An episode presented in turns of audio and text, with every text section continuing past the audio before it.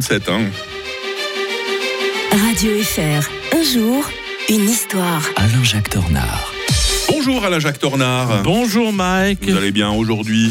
Eh oui, très bien. On va parler de l'Ukraine. Mais oui, euh, relation euh, très souvent étroite, c'est c'est votre commentaire du jour, entre la Suisse et l'Ukraine, et ça a marché dans les deux sens, on va le voir. hein. Ah oui, tout à fait. Alors bon, forcément, euh, l'Ukraine, euh, c'est loin euh, de la Suisse, Mhm. mais euh, quand même, on a entretenu des relations euh, particulières. Bon, ce pays euh, a aussi une histoire un peu troublée. euh, les contours, des fois, sont un peu flous de l'Ukraine. hein.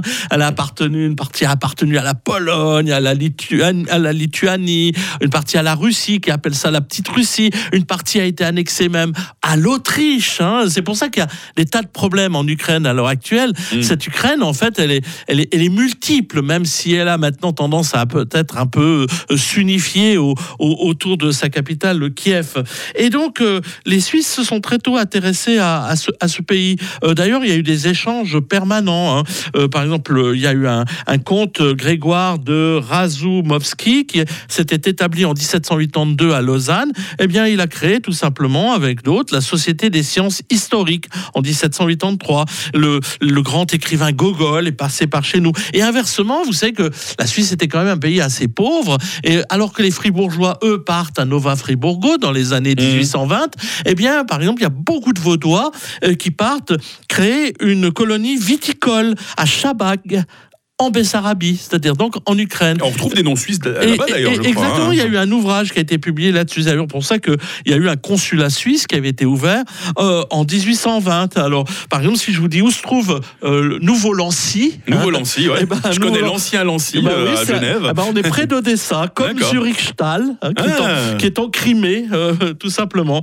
Alors, pendant la Première Guerre mondiale, Genève, Lausanne et Berne furent des centres d'activité pour les exilés ukrainiens. Mm. Et ça a préparé euh, la, création d'un État ukrainien qui, malheureusement, va faire long feu euh, après la Première Guerre mondiale parce que les bolcheviks vont reprendre très vite euh, le dessus.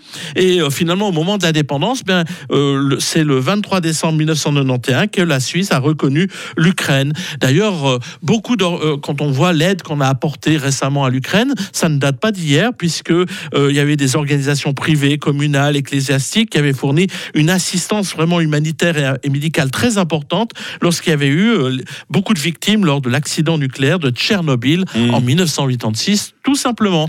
Et ce qui explique aussi pourquoi il y a beaucoup d'Ukrainiens chez nous. Quand je suis dans le- bus, eh ben, j'entends tous les jours, j'entends un moment euh, de l'ukrainien. On se retrouve demain, vendredi, avec euh, l'historien de Radio Fribourg, un dernier rendez-vous de la semaine. On évoquera un historien, un autre, hein, il s'appelle Jacques Bainville. Et cet homme-là était un visionnaire puisqu'il a annoncé la Seconde Guerre mondiale bien avant qu'elle n'ait lieu. Alain Jacques Tornard, belle journée, à demain. Bonne journée à tous. 7h20 sur Radio Fribourg.